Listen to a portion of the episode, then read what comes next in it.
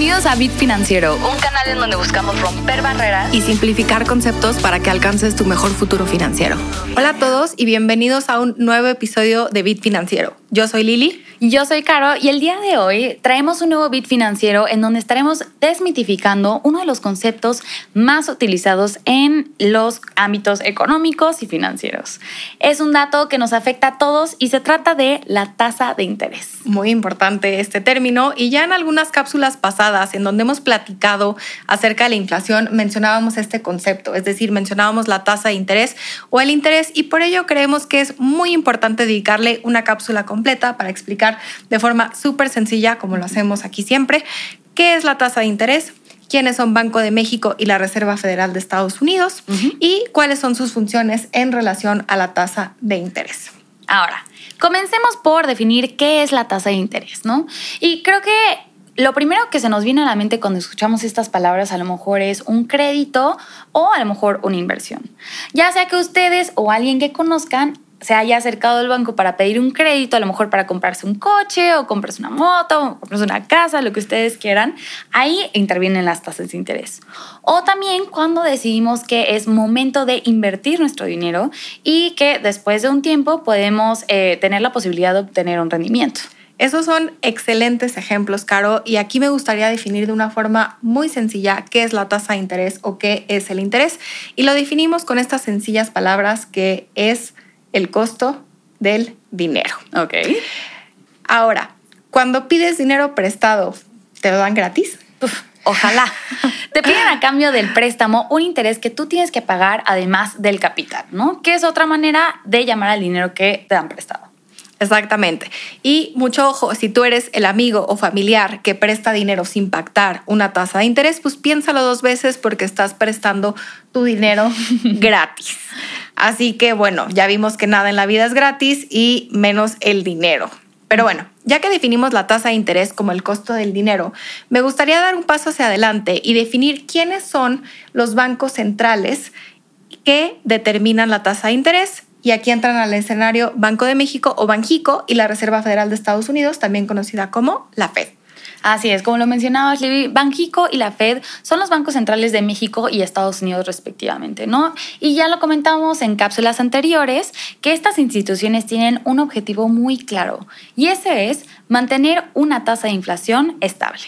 Y esto es de suma importancia. Solo me gustaría eh, hacer un paréntesis aquí, Caro, e invitarlos a todos ustedes a que escuchen nuestras dos primeras cápsulas, si no las han escuchado eh, anteriormente. En la primera hablamos acerca o tocamos el tema de la inflación y en la segunda le dedicamos una cápsula exclusiva para hablar acerca de la inflación, porque creemos que es un tema bastante relevante. Así es. Y ya mencionamos quiénes son estas instituciones, cuáles son sus objetivos. Entonces, ahora sí llegó el momento de la verdad en donde vamos a ver cómo cumplen estos objetivos y cómo se relacionan con la tasa de interés. Porque eh, no sé ustedes, pero puede sonar este término algo complicado, pero podemos explicarlo de forma muy sencilla. Porque no sé qué opinas tú, Caro. Yo creo que la vida ya es bastante difícil como andar para andar pues explicando estos términos, exacto, de forma complicada. Pero bueno, continuemos. Las autoridades monetarias tienen algunos mecanismos para controlar la inflación, ¿no? Uno de los más utilizados es el movimiento de tasas. Y aquí creo que vale la pena justo que nos expliques, Lili, con algún ejemplo que pueda hacer esto bastante tangible.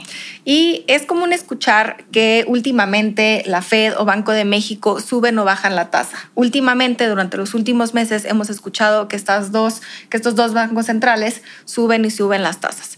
Y podemos pensar de forma errónea que esto no nos afecta, pero como les digo, estamos equivocados. No, sí, la verdad es otra cosa.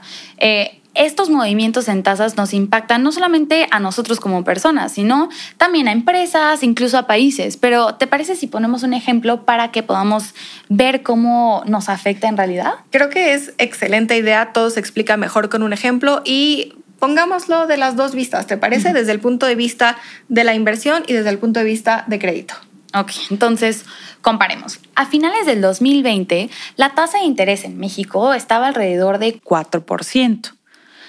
Ya en octubre del 2022, esta tasa se colocó en 9.25 Y los analistas están estimando que para finales de este año la tasa llegue por lo menos a 10.50. Órale, un incremento bastante relevante. Pero bueno, eh, para el ejemplo, pensemos en el 2020. En el 2020 era atractivo pedir un préstamo, ¿estamos de acuerdo? Porque la tasa era de 4.25, podemos determinar que era una tasa relativamente baja.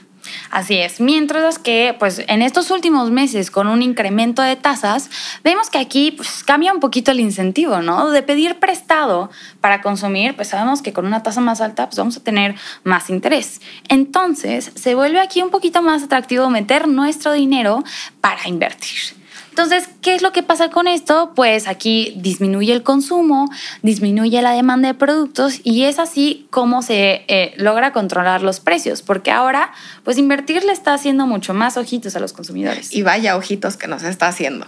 Pero bueno, con esto llegamos al fin de esta cápsula y esta es una forma muy sencilla de explicar cómo funcionan las tasas de interés.